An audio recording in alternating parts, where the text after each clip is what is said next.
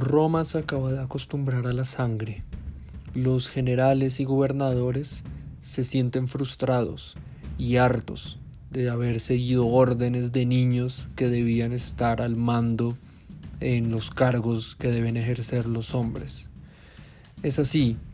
como los generales, gobernadores y los miembros del Senado comienzan a luchar los unos contra los otros a tal punto que son los emperadores militares los que toman el poder definitivo de Roma.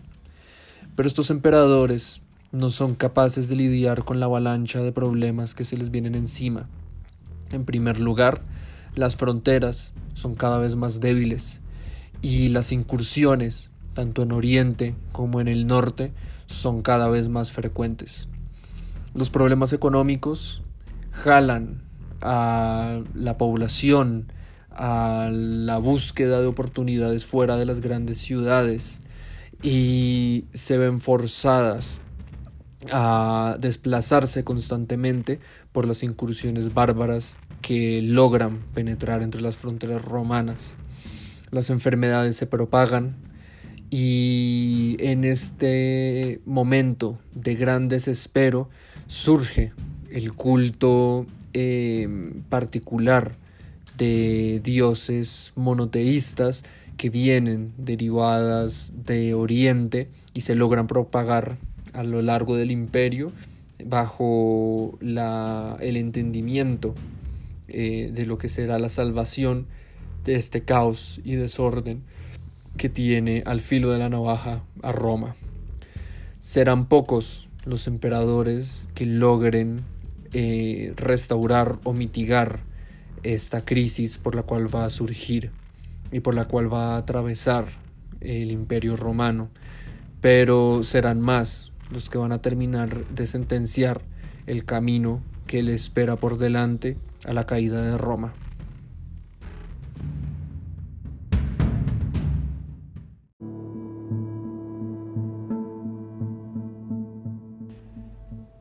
Durante un periodo de 50 años, que transcurrió desde el asesinato de Severo Alejandro en el 235 después de Cristo hasta el ascenso del emperador Diocleciano en el 284 después de Cristo, Roma, el gran imperio, pasaría por un periodo de crisis, un periodo en el cual se vio al filo de la navaja, y pudo haber sido el momento final de este gran imperio, su gran colapso debido a problemas internos y ataques externos que asolaron el territorio romano por todos los frentes. Este fue un periodo en el cual ascenderían los emperadores militares, esto debido a que la legitimidad para poder convertirse en emperador vendría directamente de las legiones que se encontraban en las fronteras. Los soldados, los legionarios romanos, le debían su devoción y su lealtad a los generales que se encontraban en las fronteras, los cuales velaban por ellos y hasta cierto punto se encargaban de ligar em, la legitimidad y la lealtad de los soldados más hacia su propia figura que hacia la del imperio, razón por la cual hubo muchos choques entre generales que eran nombrados emperadores por parte de sus hombres.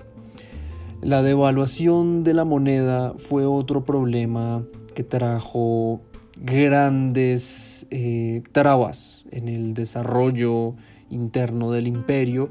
y grandes penurias para la población eh, que se veía más asfixiada a los altos debido a los altos impuestos y debido a que se iba devaluando más y más el uso de la moneda. Eh, comenzó a surgir una gran inflación en el sistema. Las monedas de plata comenzaban a hacerse cada vez más pequeñas y las de oro se hacían cada vez más escasas. Se utilizaba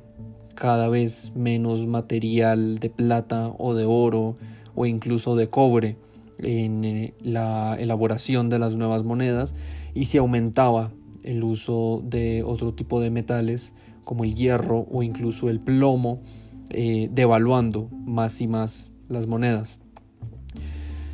La moneda llegó a tal punto de su devaluación en el cual la población, la cual poco a poco aumentaba más su pobreza, comenzó a raspar los bordes de las monedas para intentar sacar finos gramos de metal precioso para poder intercambiar por bienes y servicios y para poder acumular algún tipo de riqueza que si fuese valorada, a diferencia de las monedas que cada vez eran menos utilizadas. Se llegó a tal punto en el cual, sobre todo en el borde occidental del imperio, comenzó a establecerse más el trueque que el uso corriente de la moneda. Debido a esto, los emperadores se vieron en la necesidad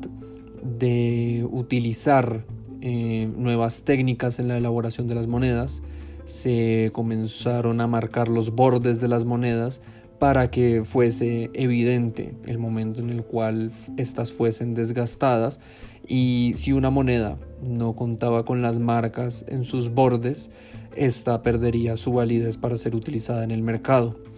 Muchas monedas actuales hoy en día siguen utilizando este método, muchas monedas en sus bordes tienen algunas escrituras o tienen algunas marcas en símbolos de rayas o alguna otra forma geométrica. Sin embargo, esto ya se utiliza más de una manera estética que de una manera funcional como se utilizaba en el antiguo imperio. La devaluación fue aumentando sobre todo al gasto de los salarios de las tropas, debido a que los generales en su afán de conseguir el poder absoluto del territorio total de Roma y luchar contra sus competidores, se veían en la necesidad de generar mayores deudas, de exprimir lo más posible las arcas personales del Estado y de los territorios en los cuales se encontraban para poder pagar y aumentar el número de sus efectivos, de sus tropas incluso llegando a pagarle a los bárbaros, a los germanos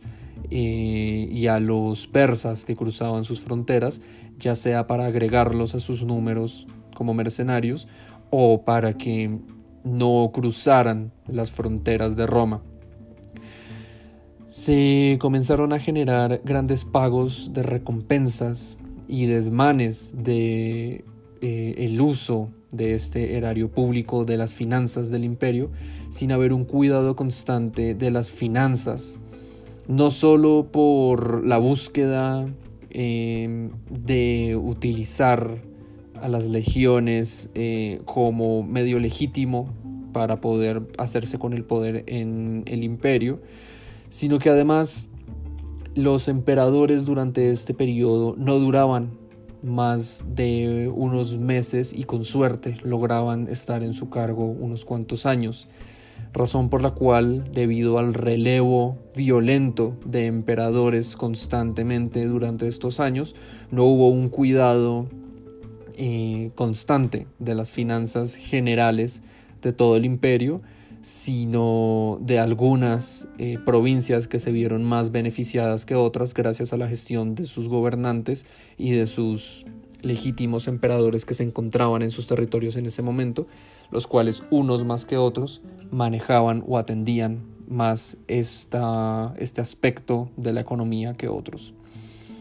Debido a la devaluación de la moneda y debido a el constante conflicto que hubo durante este periodo, el comercio comenzó a menguar a lo largo de todo el Mediterráneo.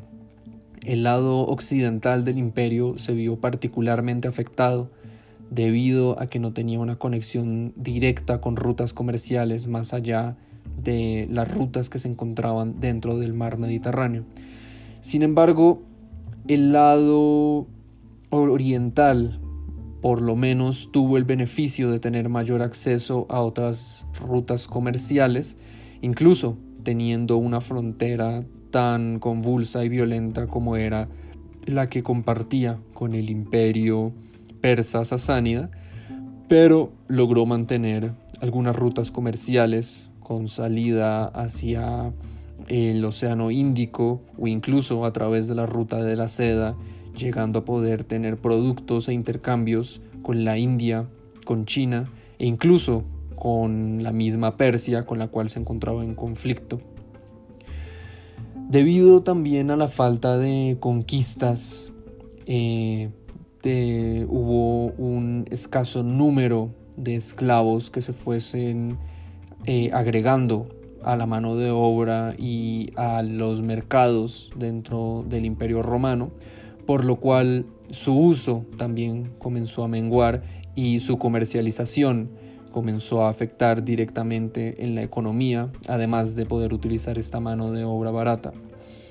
La gente, la población romana, debido a todos estos problemas económicos y a estos problemas sociales, temiendo alguna guerra en sus ciudades, ya sea debido a un enfrentamiento entre romanos o debido a las incursiones de enemigos bárbaros más allá de las fronteras, de las fronteras comienzan a abandonar las ciudades. Hay una caída demográfica dentro de las áreas urbanas y muchos ciudadanos, mucha población comienza a migrar poco a poco hacia zonas remotas y agrestes en los campos, donde fuesen un objetivo menos deseable para los emperadores en búsqueda de puntos estratégicos y fortalezas eh, que poder, desde las cuales poder defenderse, o como puntos eh, vistos como eh, focos de saqueo para los germanos que descendían del norte o para los persas que venían desde oriente. En los campos se buscaba la supervivencia, alejándose de esta violencia que estaba recorriendo el imperio. Y asimismo comienza a haber una degeneración del culto a las religiones tradicionales de muchas regiones comienza el politeísmo a descender debido a que los dioses no parecían responder a las plegarias de los hombres en la tierra y comienza a haber un, alza muy particular sobre todo en lo que eran eh, religiones monoteístas venidas particularmente de Oriente. Destacan de entre muchos de estos cultos que en principio eran ocultos y eran em,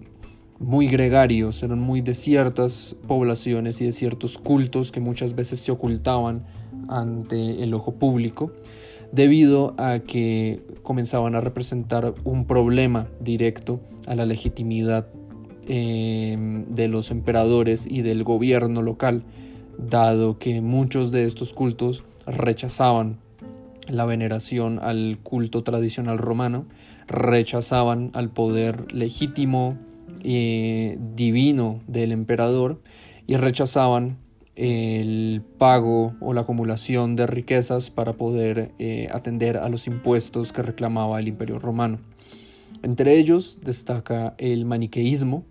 Esta es una religión surgida en Persia debido al profeta Manes o Mani, el cual em, surgió en el pasado siglo II antes de Cristo, el cual eh, profetizaba que era el último de los grandes profetas venido a la tierra después de personajes como Buda o Jesús para poder em, hacerle entender a la humanidad acerca de la eterna lucha entre un bien y un mal eterno que, en el cual el mundo se encontraba en constante tensión debido a este, a esta este combate entre Dios y el demonio. Para el maniqueísmo, la vida, la luz, el alma representaba a Dios. Era ese estado, ese estrato astral, el cual representaba el bien pero era el mundo mundano, el mundo de los objetos, el mundo corporal, el que era parte del el demonio, el que era construcción del demonio, razón por la cual para poder alcanzar la iluminación se debía meditar y se debía entregar a la purificación del alma para así poder alcanzar ese bien y poder de algún modo poder contrarrestar la eterna lucha contra el mal. Este culto era un culto secreto, era un culto em, que era muy cerrado y que buscaba e iba agregando a sus adeptos si renegaban de las otras religiones y aceptaban como fe única la de este profeta Manes o Mani. Otra de las religiones venidas de Oriente era el mitraísmo. Era otro culto secreto que reconocía a un único dios, el dios Mitra. Este dios Mitra era un dios al cual se le es desconocido exactamente a qué se debía su culto, dado que no dejaron vestigios de sus escrituras ni de sus rituales. Se sabe que esta secta se reunía de manera secreta y existían ciertos templos o existían ciertos santuarios en los cuales se le dedicaban sacrificios a este dios Mitra y muchas veces iban asociados a espacios naturales como lo eran cuevas, cavernas o incluso en algunos espacios artificiales como lo eran cloacas o alcantarillas dentro de las grandes urbes. Esto seguramente iba de la mano a que eran cultos castigados por la religión romana debido a que el culto a Mitra aparenta a que ejercía eh, sacrificios de no creyentes a el dios Mitra el cual eh, saciaba su sed em, de estos no creyentes, de estos no, de estos no fieles por parte de los devotos a su culto. Esto, por supuesto, em, pareciese ser más una propaganda por parte de historiadores y de los mismos romanos para alejar a la población de este culto a este Dios único. Y es sabido que muchos eh, soldados romanos particularmente comenzaron a adorar a este Dios y a eh, ceder su religiosidad a este culto en particular. Finalmente eh, surge un culto que ya venía por mucho tiempo creciendo dentro del mismo imperio romano y no había generado mayores problemas sino a este momento en el cual comenzaba a chocar y a tener fricción directa con la religión tradicional romana. Y este era el surgimiento del cristianismo. El cristianismo para este punto de su historia era visto como una secta más que como una religión eh, como la entendemos hoy en día, con sus matices y con sus diferentes entendimientos. La religión cristiana tenía muchos devotos, pero diferentes teorías, diferentes formas de entender la religiosidad. Habían cristianos que no creían en esta triple entidad entre Dios, Padre, Hijo y Espíritu Santo, habían muchos que no reconocían a Jesús como un Dios en la tierra, sino como un profeta más que había venido a la tierra para hablar de la palabra de Dios. Habían otros que no reconocían a Jesús como hijo directo de Dios. Habían bastantes vertientes que dividían a la religión cristiana de este momento, pero comenzaba a ganar más adeptos debido a que gracias a la gran violencia y a la crisis que estaba surgiendo en este momento en el Imperio Romano, la religión cristiana prometía una vida más allá de la muerte, donde los que más sufrían en la tierra iban a ser recompensados en las tierras del Señor, y en la cual comenzaba a fusionarse con esta dicotomía del bien y el mal, del maniqueísmo, en el cual los fieles, los creyentes, los que reconocieran a Dios como el único Dios en la tierra,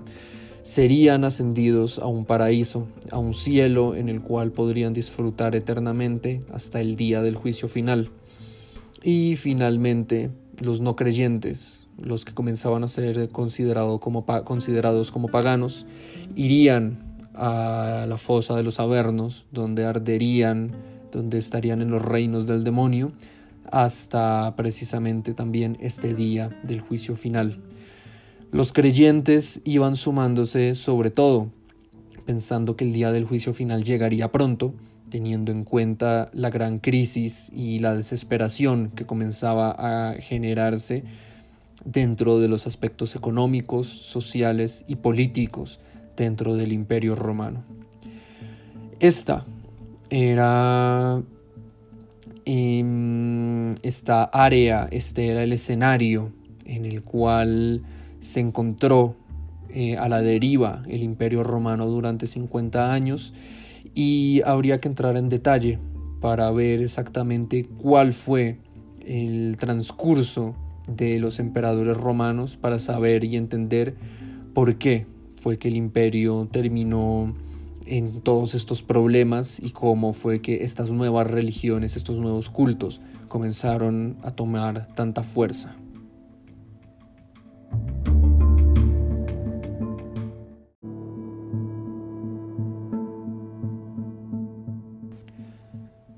Con la muerte de Severo Alejandro se ponía fin a la dinastía severa y quedaba este nuevo vacío dentro de el poder romano que buscaba a un nuevo emperador. Por supuesto, los romanos ya estaban acostumbrados al asesinato, estaban acostumbrados a que las dinastías terminaban y ascendían nuevas debido a la muerte traumática y trágica de un emperador. Así había sucedido con Nerón, así había sucedido con Domiciano, así había sucedido con Comodo y así debía volver a suceder con Severo Alejandro. El general Maximino fue ascendido como emperador por sus tropas en la frontera de Panonia en el año 235 tras el asesinato de su emperador. Sin embargo, Maximino había sido un emperador, un general, un hombre muy mal visto por el Senado tradicional debido a su origen en las remotas tierras de Tracia, en ese momento Moesia. Roma ya había tenido emperadores de otras partes del imperio, más allá de un origen romano o itálico. Habían tenido emperadores eh, hispanos venidos de colonias y colonizadores romanos que se habían asentado en este territorio. Habían tenido emperadores africanos, habían tenido emperadores sirios, pero nunca habían tenido ni aceptarían a un emperador venido de un territorio que aún era considerado como bárbaro, incluso aunque ya llevase muchos siglos adherido al imperio. Debido a esto, Maximino pasaría a la historia como Maximino el Tracio, eh, haciendo énfasis en su origen considerado medio bárbaro y razón por la cual en África serían ascendidos a emperadores los generales Gordiano I y su hijo Gordiano II, los cuales eh, comenzarían en una lucha directa entre el emperador Maximino en el norte y los gordianos primero y segundo en el sur. Maximino recibió esta noticia de los usurpadores africanos estando en una campaña más allá del Danubio, luchando contra sarmatas eh, más allá del territorio de Dacia, intentando eh, adherir nuevas eh, provincias, nuevos territorios al imperio romano. Cuando descendió hacia el imperio de nuevo, intentando llegar a Roma para poder forzar a los senadores para que torcieran el brazo y lo reconocieran a él como emperador legítimo, los gordianos murieron en el asedio de Cartago debido a que varias tropas varias legiones que se encontraban en África reconocieron a Maximino como el legítimo emperador y terminaron asesinando a los gordianos. Sin embargo, el Senado no se quedaría de brazos cruzados y ascendería a dos de sus miembros como nuevos emperadores, a Pupieno y a Balbino, dos coemperadores que debían eh, contrarrestar lo que sería la ira de Maximino, el cual ya estaba descendiendo hacia Italia. Fue en la ciudad de Aquilea, en la entrada de Italia por el norte, en la cual Maximino asedió la ciudad que respondía a la legitimidad de los emperadores nuevos Pupieno y Balbino, y Maximino sería finalmente asesinado por su guardia debido a las marchas forzadas y al trato que le había dado a sus tropas, las cuales se cansaron de el trato que habían recibido por parte de Maximino y prefirieron voltear su lealtad hacia los nuevos emperadores. Sin embargo, Pupieno y Balbino no supieron aprovechar esta oportunidad. Eh, debido a los problemas económicos, se negaron a aumentar las pagas de los soldados, se negaron a brindarle Em, nuevos pagos y nuevos tributos, sobre todo a su guardia, a la guardia pretoriana, y también serían finalmente asesinados por parte de su guardia personal debido al asesinato de Maximino, debido a que la guardia pretoriana los prefería por encima de los emperadores nombrados por el Senado, y de este modo reconocerían al sobrino de los, de los gordianos, a Gordiano III, como el nuevo emperador de Roma.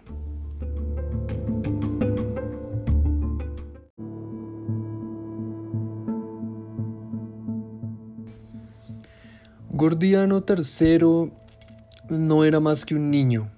el cual logró gobernar por unos escasos años bajo la tutela de ciertos asesores imperiales, entre ellos su madre, y otro tipo de miembros de la política, como lo eran senadores o los que habían sido em, secretarios directos de la dinastía severa. Sin embargo, Gordiano terminaría siendo asesinado por aparentes órdenes de uno de sus generales, Filipo, el cual no reconocía el gobierno de Gordiano y se veía a sí mismo como el legítimo em, heredero de la dinastía severa. Por lo cual, Filipo también sería reconocido por su connotación de su origen y relación directa con la dinastía severa, que había sido de un origen sirio por esta parte matrilineal por lo cual Filipo pasaría a la historia como Filipo el árabe. Filipo también sería conocido por haber sido el emperador que había celebrado el milenario por la fundación de Roma. Para esto, Filipo celebró grandes juegos y llevó grandes espectáculos a la ciudad eterna,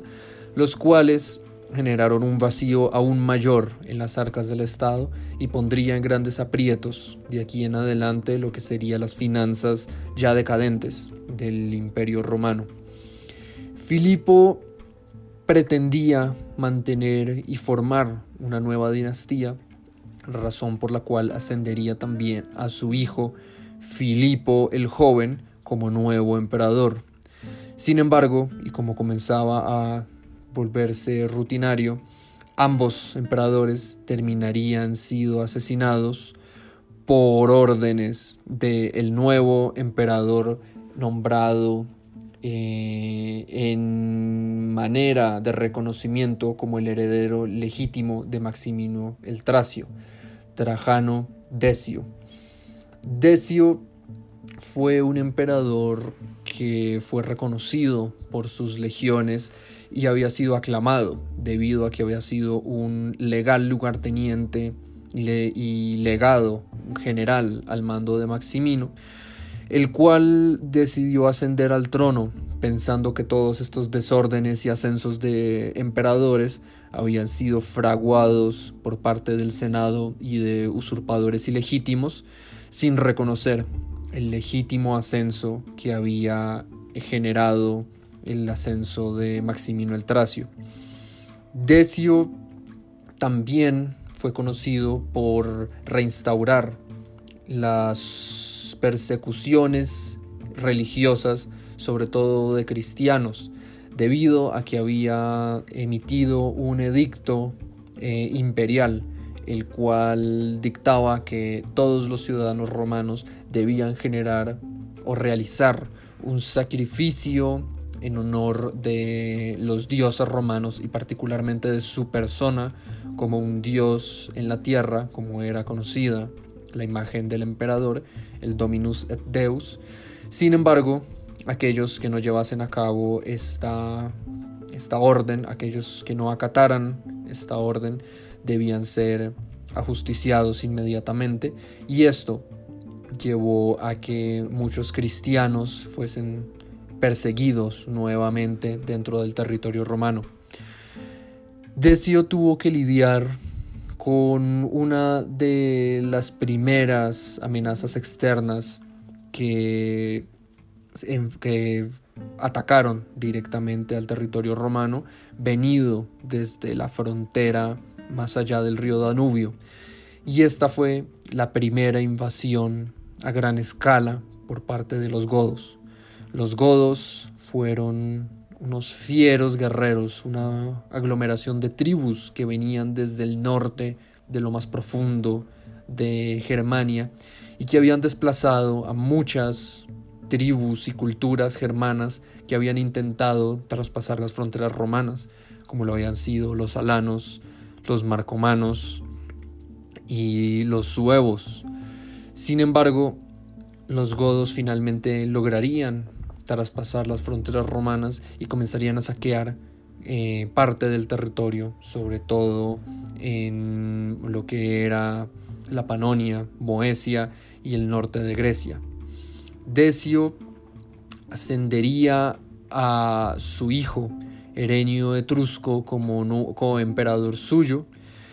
Y eh, de esta manera también como lo había pretendido Filipo el Árabe intentaría mantener o establecer una nueva dinastía, la cual no, duraría nada, debido a que Decio sería el primer emperador de Roma en morir en batalla contra los bárbaros, en este caso contra los godos, en la batalla de Abrito. Erenio Etrusco igualmente moriría en esta batalla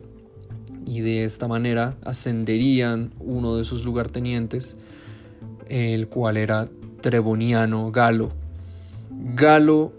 aparentemente habría eh, detenido a sus tropas de salvar al emperador debido a que su codicia aspiraba a que él pudiese ser el legítimo emperador,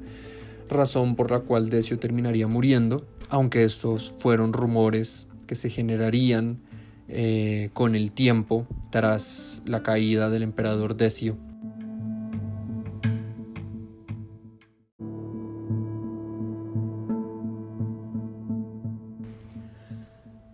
Treboniano Galo también aspiraría fundar una nueva dinastía, por lo cual ascendería a su hijo Voluciano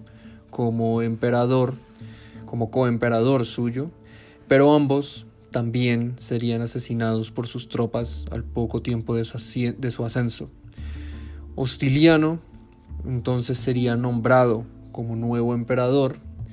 y este tampoco duraría mayor tiempo debido a que moriría debido a la enfermedad, debido a una propagación de peste que comenzaba a esparcirse por todo el imperio, conocida como la peste cipriana.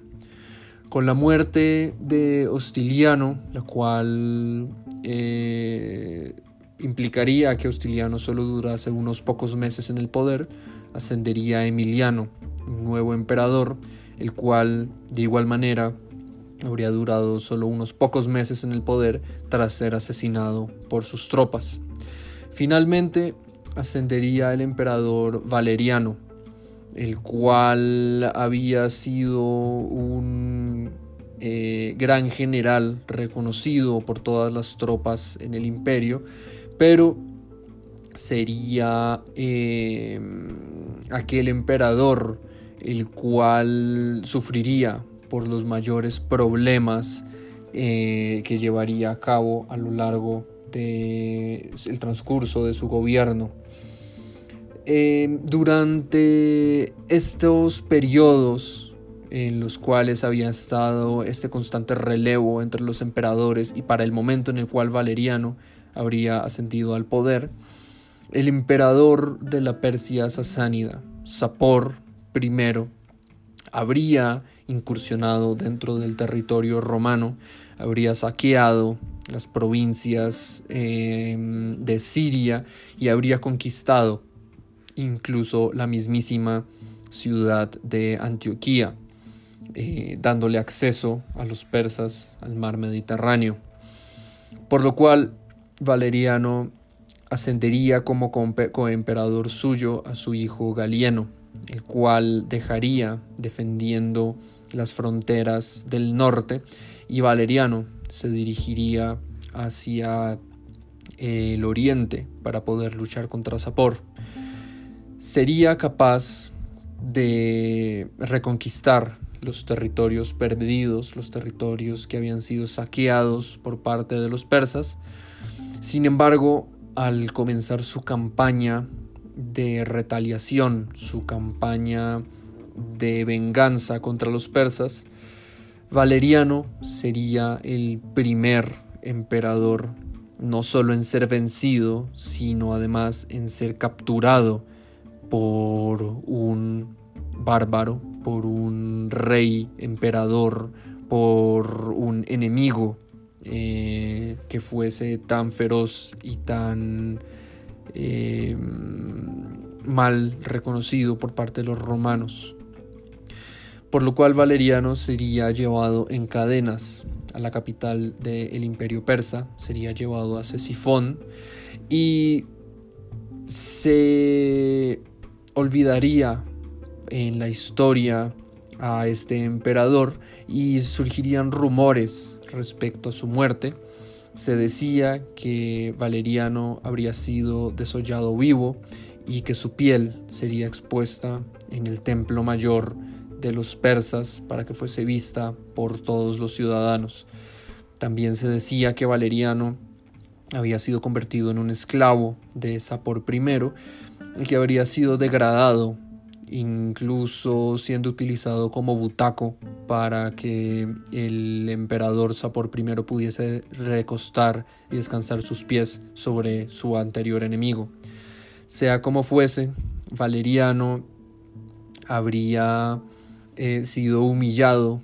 y habría sido torturado y finalmente acabaría muriendo eh, sin poder ser rescatado por eh, la ineficiencia e incapacidad de eh, el imperio romano y sus gobernantes posteriores. De esta manera, el emperador Galieno, hijo de Valeriano, comenzaría a dirigirse hacia el oriente para intentar rescatar a su padre. Sin embargo, al alejarse de las fronteras del norte, eh, los problemas no vendrían desde el exterior, sino del interior, pues un usurpador general eh, en la Galia, llamado Póstumo, asesinaría al hijo de Valeriano y sobrino de Galieno, llamado Salonino, y el que era el único heredero legítimo de Galieno, y este Póstumo se proclamaría como emperador, pero al ver que no contaba con los suficientes efectivos, con las suficientes legiones para poder enfrentarse a Galieno, decide realizar un cisma, decide reclamar las provincias de Galia, Hispania y Britania como territorio suyo, como un territorio independiente, y así se formaría lo que sería conocido como el corto, más sin embargo poderoso imperio galo-romano. Roma acababa de perder un poderoso pedazo de su territorio, una porción muy importante de sus provincias, por lo cual Galieno se vio forzado a parar en seco e intentar recapturar los territorios que acababa de perder y de este modo no poder volver eh, a Oriente para poder salvar ya fuese eh, el cuerpo de su padre capturado. El Oriente se encontraba en problemas de no ser porque el gobernador de la ciudad de Palmira lograría eh, reunir un ejército capaz de no solo frenar, sino incluso incursionar dentro del territorio de la Persia sasánida y así poder luchar y acorralar a Sapor I. Este gobernador, que luego sería reconocido como príncipe de Palmira, era Odenato, un general de Oriente, de origen oriental, nacido en Palmira, de la más alta aristocracia, y Palmira había sido reconocida como un estado clientelar del territorio romano, razón por la cual Odenato después sería brindada, le sería brindada a la ciudadanía romana un puesto dentro del Senado debido a eh, sus aportes a la defensa de la frontera y finalmente sería incluso reconocido como Augusto de Oriente, como emperador de coemperador de Galieno que defendería el lado oriental del imperio. Odenato, sin embargo, también resulta siendo asesinado en circunstancias desconocidas. Se le atribuye a que tras haber resuelto el problema en las fronteras, Galieno mandaría asesinar a Odenato. También se especula a que se debe a asesinos enviados por el rey persa Sapor para poder eliminar a este enemigo que se encontraba acosándolo en sus intentos de poder conquistar territorio romano.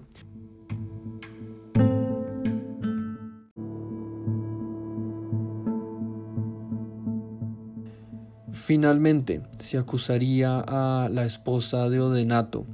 a Zenobia como la fraguante del asesinato debido a que ésta aspiraría poder tomar el poder para así ascender a su hijo Batábalo, al hijo de Odenato y Zenobia, como rey de todo Oriente, al declarar este la independencia de su territorio con capital en Palmira, bajo la regencia de su ahora reina y madre Zenobia, la cual no solo declaró la independencia del territorio, sino que conquistó y anexó los territorios de Egipto y Anatolia, arrebatándoselos a Roma y teniendo bajo su poder también los territorios de Mesopotamia, Siria y Palestina, adheriéndolos a este nuevo imperio de Palmira. Por lo cual Galieno se encontraba ahora con dos frentes abiertos eh, que habían sido cercenados de su imperio. Al oriente se encontraba el imperio de Palmira bajo el poder y regencia de la reina Zenobia y en occidente se encontraba el imperio galo-romano que había sido fundado por Póstumo, arrebatándole dos tercios de su territorio al imperio romano. De todas formas, Galieno no sería capaz de poder afrontar este nuevo reto, este nuevo problema que surgía dentro del territorio romano, debido a que también terminaría siendo asesinado y emergería el emperador Claudio, conocido también como Claudio II, para diferenciarlo del Claudio de varios siglos atrás de la dinastía Julio Claudia, Em, el cual comenzaría con un periodo conocido como la de los emperadores ilirios, debido a que varios de los emperadores que se nombrarían de este punto en adelante serían de origen precisamente del territorio de Iliria. Todos estos emperadores, toda esta sucesión de asesinatos, muertes y tragedias que habían acontecido desde Maximino el Tracio hasta Galieno, habían transcurrido apenas desde el 235 hasta el 268, un periodo en el cual, que había durado apenas 30 años, habría tenido el paso de casi dos docenas de emperadores.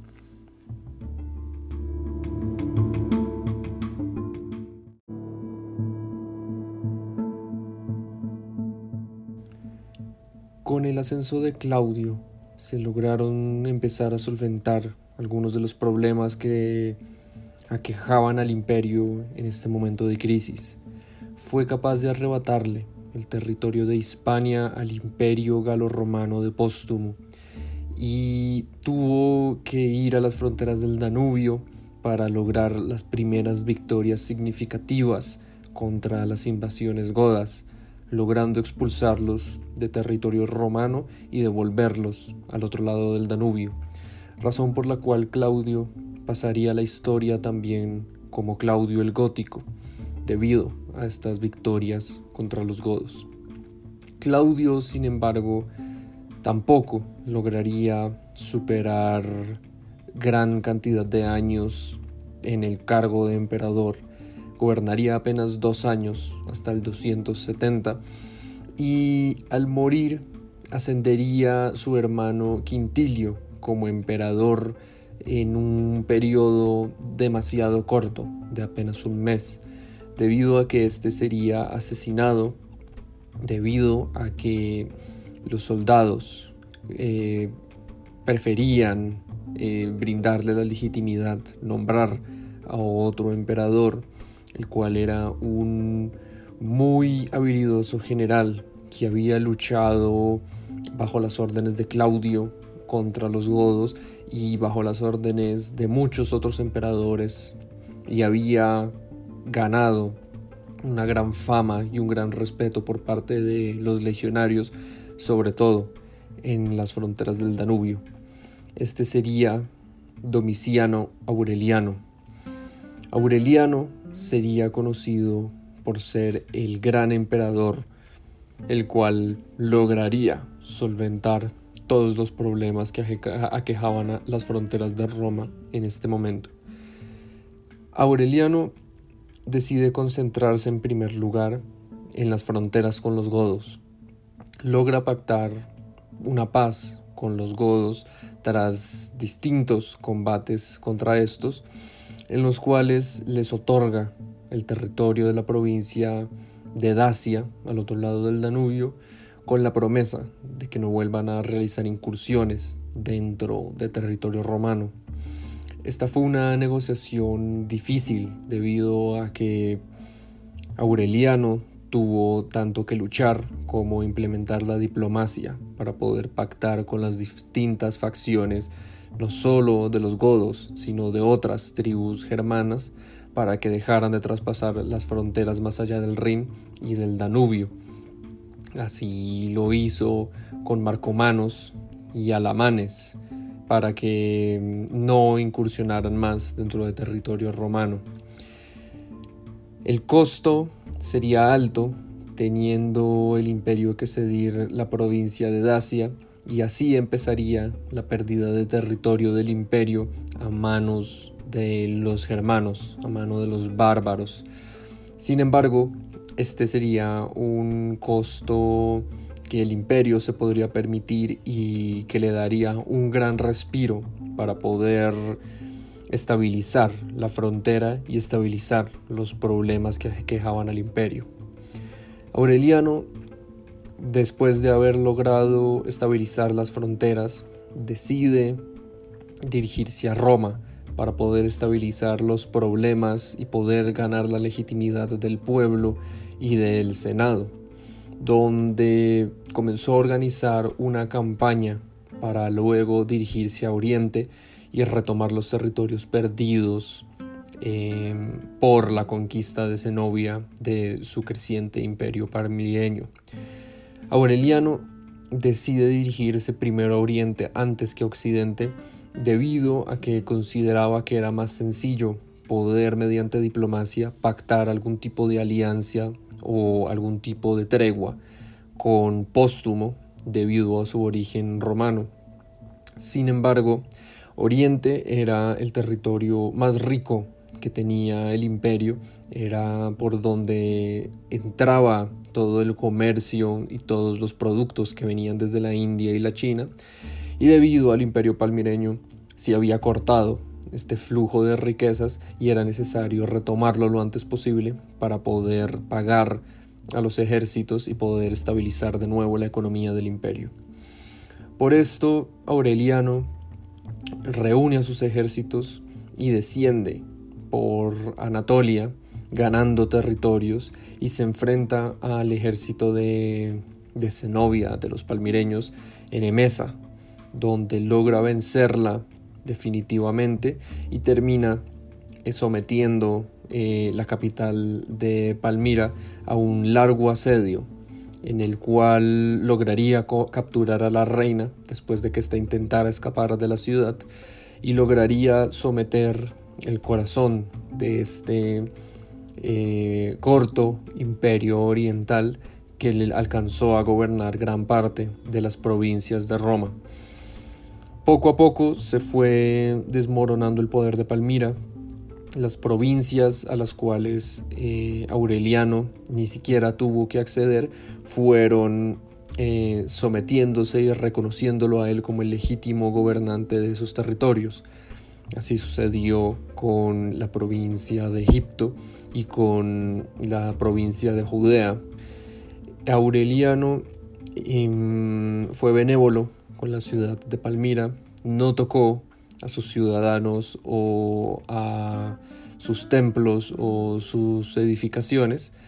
mas sin embargo les puso un fuerte tributo que debían pagar eh, debido a las bajas y los costes que había representado hacer una guerra contra Palmira. Los palmireños no estuvieron de acuerdo con estas altas tasas de impuestos que se les había eh, impuesto, ni mucho menos el tener que entregar sus riquezas, razón por la cual,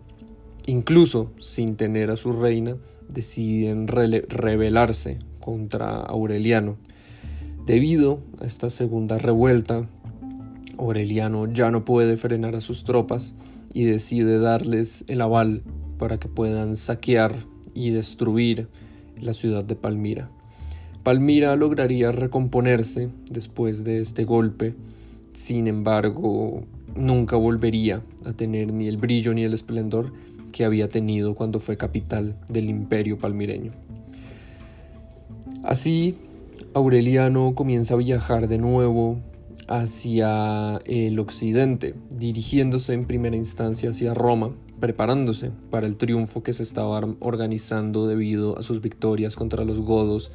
y contra el reino de Palmira, contra el imperio de Palmira, incluso llevando a la reina Zenobia encadenada para presentarla en su triunfo, pero decide desviarse y dirigirse directamente hacia occidente, hacia la Galia, debido a que Póstumo había muerto y había heredado el título de emperador de los galos romanos, uno de sus generales, Tétrico. Cuando Aureliano llegó a territorio galo, hubo ciertas escaramuzas entre los romanos y los galos romanos, pero Tétrico decidió abdicar a su poder y aceptar el dominio de Aureliano en los territorios de la Galia y de Britania, debido a que no le veía mucho más sentido mantener eh, la lucha de sus fronteras, la lucha de, sus territorios, dado que vio en Aureliano a un digno emperador al cual podría seguir y prefería evitar el derramamiento de sangre entre romanos, razón por la cual eh, el imperio galo, este imperio galo-romano, terminaría anexándose finalmente y volviendo a territorio eh, del imperio romano. Debido a este, eh, debido a la anexión de todos estos territorios, Roma volvía a tener su tamaño territorial eh, completo. Ya no contaba con estos enemigos eh, que lo habían aquejado durante las últimas décadas. Y Aureliano logra celebrar finalmente un grandioso triunfo como no se había visto desde hacía casi un siglo, en el cual pudo presentar a los vencidos, Tétrico y Zenobia, había presentado gran cantidad de esclavos capturados de las campañas contra los godos y habría traído grandes riquezas de sus conquistas para poder eh, pagar grandes festejos y también para poder intentar alivianar el peso de esas arcas que se encontraban vacías y que se encontraban en necesidad de aumentar sus, sus números. También Aureliano eh, nombraría a su esposa como una Augusta, como una emperatriz de Roma, la cual se llamaba Ulpia Severina, y esta sería muy relevante debido que a diferencia de emperatrices que antes habían existido, como lo fueron la misma Livia o Julia Dobna, Ulpia Severina tendría repercusión directa en asuntos administrativos y ejercería como la primera y única emperatriz que habría de tener Roma como una emperatriz efectivamente eh, coemperadora de su esposo. Aureliano se había convertido en el más grande emperador y general de la historia de Roma. Había conquistado Oriente y Occidente en el transcurso de tres años de campañas y había también sometido a los bárbaros al otro lado de los limes del Rin y del Danubio, razón por la cual sería nombrado Restitutor Orbis o el restaurador del mundo. Sin embargo, Aureliano eh, notó que el problema económico seguía siendo eh, un problema importante que aquejaba al imperio y el cual, si no lograba solventar, tendría nuevos eh, usurpadores emergiendo debido a que no tendría dinero para poder pagar a sus soldados. Y también el descontento social seguiría aumentando incluso con los festejos y con las victorias que Aureliano había ganado. Decide subir más los impuestos para poder pagar las anonas de los militares y también permitió asentamientos bárbaros dentro de territorio romano para que estos dejaran de incursionar dentro del territorio del imperio. Esto no le gustó particularmente a los militares debido a que lo veían como una violación al territorio romano, lo veían como una traición al ejército romano. Y cuando Aureliano comenzó a planear em, su avance contra el imperio persa sasánida, debido a que tenía en mente poder ganar nuevas riquezas bajo esta conquista, fue asesinado en el territorio de los Balcanes al acercarse con su ejército a la frontera entre Siria y Mesopotamia para empezar su nueva campaña. Aureliano em, había sido un gran emperador que había gobernado tan solo cinco años, del 270 al 275, pero habría sido uno de los mejores emperadores que habría tenido este periodo y seguramente la historia eh, hasta ese momento de Roma, debido a sus conquistas, haber restaurado el mundo romano, haber construido grandes eh, muros que rodearían a Roma, conocidas como las murallas aurelianas, las cuales lograrían defender a la ciudad eterna de grandes asedios que sufriría en el futuro, también previniendo las incursiones de los bárbaros que poco a poco comenzaban a volverse más frecuentes y entraban más profundamente al territorio romano. Finalmente, Aureliano también habría ideado una estrategia para contrarrestar los cultos y las sectas monoteístas que comenzaban a propagarse entre la población y los soldados romanos. Aureliano aparentemente habría sido un fiel creyente del dios Mitra o del mitraísmo, este culto que era secreto y el cual se estaba volviendo muy famoso entre los militares. Sin embargo, en su rol de emperador, Aureliano eh, intentaría asemejar su persona y, e intentaría eh, crear un entendimiento común de la religión romana hacia un dios único, el dios Sol invicto.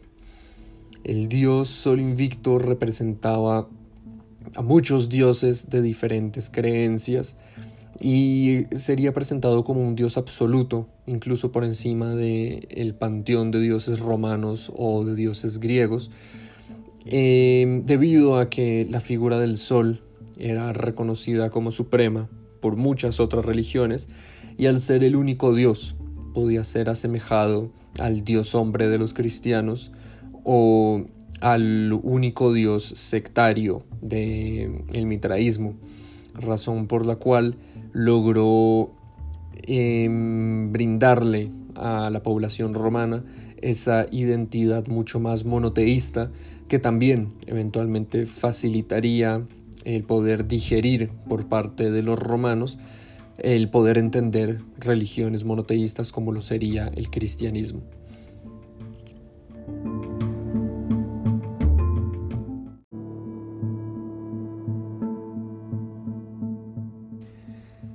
Con la lamentable muerte de Aureliano, ni el Senado ni los militares encontraban algún digno heredero para poder ascender al trono. Los culpables del asesinato de Aureliano, la guardia pretoriana que lo había custodiado, fueron ejecutados y mientras el Senado y los militares se ponían por primera vez de acuerdo para ascender a un nuevo emperador, la regencia del imperio, la administración total del imperio, quedó en manos de la esposa de Aureliano,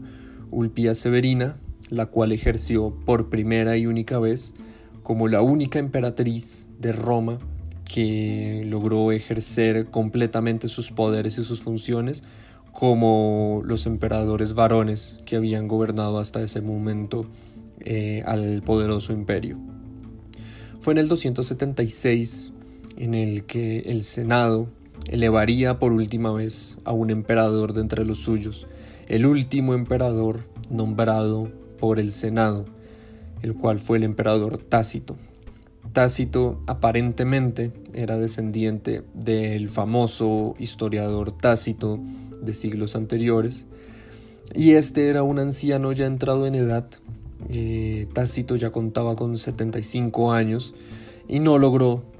eh, sobrevivir mucho tiempo en el cargo debido a, que fue precisamente la vejez la que se lo llevó eh, a los pocos meses, casi un año de su gobierno.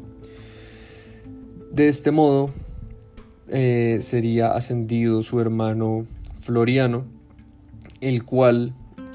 gobernó tan solo dos meses, dado que no era eh, un emperador particularmente popular entre el ejército, y también sería nuevamente asesinado, empezando de nuevo la vorágine de masacres que no parecía terminar entre los emperadores romanos. Del 276 al 283 subiría el emperador Probo, aclamado por sus tropas, pero terminaría siendo asesinado en favor del nuevo emperador Caro, el cual había sido uno de los grandes generales que había acompañado a Aureliano en sus conquistas en Oriente y Occidente. Caro decide continuar eh, lo que fueron las conquistas de Aureliano, decide continuar su plan de anexar Mesopotamia nuevamente al territorio romano, pero sucede que al llegar hasta la mismísima capital y conquistarla en el imperio persa sasánida, al conquistar la ciudad de Cesifonte, moriría Caro debido a que sería alcanzado por un rayo, una de las muertes más eh, bizarras y quizás de las más poco creíbles eh, de entre los emperadores romanos, pues seguramente Caro habría sido asesinado por usurpadores y luego se habría contado esta versión eh, un poco fantasiosa de su muerte eh, debido a alguna ira de los dioses o alguna maldición de algún demonio persia sasánida por haber ultrajado la ciudad capital de Cesifonte dentro del territorio de Mesopotamia, razón por la cual la conquista de Caro no pasaría a la historia y las tropas se retirarían, volviendo a dejar el territorio de Mesopotamia en las manos de los persas. Con la muerte de Caro, en el 284 ascenderían sus dos hijos, Carino y Numeriano, como los nuevos emperadores del Imperio Romano. Sin embargo, estos apenas eran unos niños y no eran bien vistos por parte del ejército, no querían estar bajo el mando de niños gobernando el imperio. Ya sabían que los niños al mando del imperio era un sinónimo de un grupo de regentes que no solían favorecer eh, a los intereses del imperio, sino a los intereses propios. Y se decide ascender al, al general Diocles como nuevo emperador de Roma. Numeriano es asesinado y Diocles vence a Carino eh, en una de las últimas luchas entre romanos que sellaría el final de esta crisis, pues Diocles, al ascender como emperador, cambiaría su nombre al del emperador Diocleciano, el emperador que lograría estabilizar de nuevo al imperio tras medio siglo de crisis, asesinatos y problemas que tuvo que afrontar el imperio romano.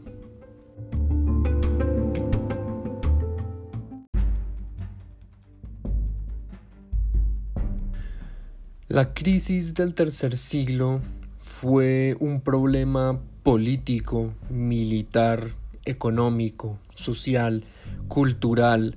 que por poco vio la destrucción del imperio romano debido a usurpadores, a la debilidad estatal, a las deslealtades de los militares y de el ascenso de emperadores militares que aspiraban tener el poder absoluto, legitimados por el respaldo de sus cuantas legiones en los territorios de frontera. Las invasiones, venidas desde Oriente y del Norte, que no terminaban de saquear y aquejar las fronteras del imperio. Fueron emperadores como Claudio el Gótico o el mismo Aureliano los que lograron estabilizar esta situación, pero no terminarían de solventar todos los problemas. Fue hasta el ascenso de Diocleciano en el momento en el cual se entendería que el imperio no podía ser gobernado por un solo hombre. Diocleciano tendría grandes reformas en mente para poder solventar los asuntos económicos, para poder solventar los problemas sociales. Y además, idearía una tetrarquía, una división entre cuatro emperadores para poder gobernar el imperio de manera más segura y para poder manejar mejor la administración y las finanzas de los territorios. Esta tetrarquía sería así de exitosa como también traería nuevos problemas y traería nuevas ambiciones de los siguientes emperadores de Roma.